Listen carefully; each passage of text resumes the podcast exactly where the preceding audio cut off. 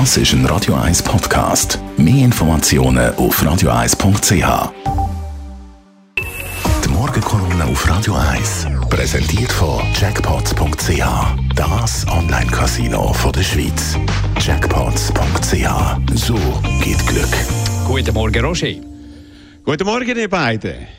UKW soll schon bald abgeschaltet werden. Was läuft da genau?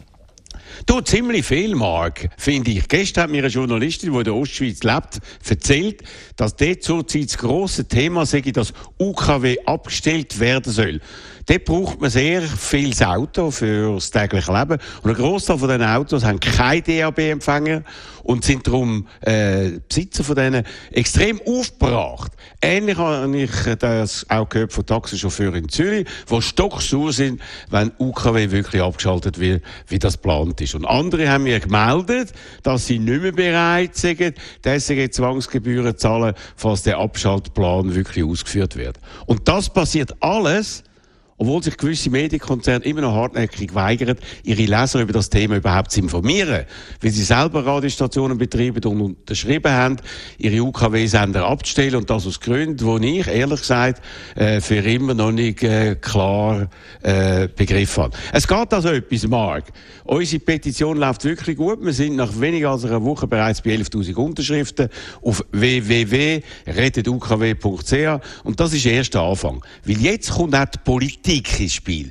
Politiker aus verschiedenen Parteien wollen sich einschalten. Sie wollen in Bern verhindern, dass Millionen von UKW-Radios zu Elektroschrott werden und Millionen von Schweizerinnen und Schweizer entscheiden müssen, entweder DAB-Radio zu kaufen oder ganz auf Schweizer Radiosender zu verzichten.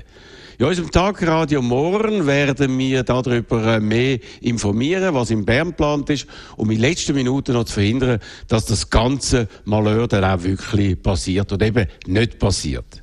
Wie gross schätzt du die Chance ein, dass die Petition, die Aktion zum Erfolg führt? Du, mit jedem Tag grösser, Mark. Ich glaube eben als lebenslanger Optimist, wo ich bin, dass die guten Argumente gewinnen werden. Und ich könnte mir auch vorstellen, dass die heutige Führung von der SRG, wo das ganze äh, Malheur, der ganze unappetitliche Salat von ihren Vorgängern geerbt hat, aus purem Eigeninteresse noch zurückzieht, um Schlimmes für die SRG zu verhindern. Ich weiß auch, dass sich Journalisten jetzt dort dafür einsetzen, dass man in Sendungen von der SRG über das Thema berichtet, was bis jetzt nicht passiert ist.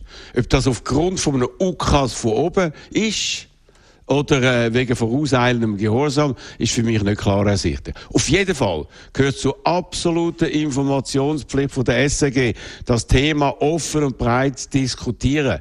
Alles andere wäre journalistisch verheerend und würde ein schlechtes Licht auf die ganze Institution werfen.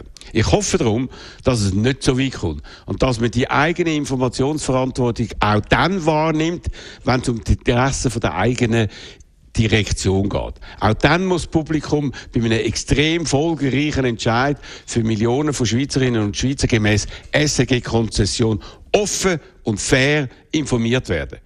Warten wir ab, was in dieser Sache in den nächsten Tagen passiert. Ich auf jeden Fall bin sehr, sehr gespannt. Der Roger Schawinski, deine Morgenkolumne zum Nachlassen auf radio1.ch. Unsere Petition, wenn ihr die noch nicht unterschrieben habt und nach hinten das Anliegen könnt stellen könnt, dann unterschreibt die doch noch auf www.rettetukw.ch. Und morgen Donnerstag von 10 bis 12 gibt es das Talkradio genau zu dem Thema, wo ihr auch könnt mitdiskutieren auf 0842 01 01 01.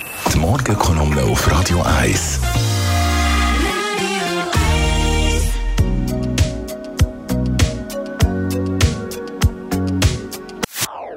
Das ist ein Radio 1 Podcast. Mehr Informationen auf radio1.ch.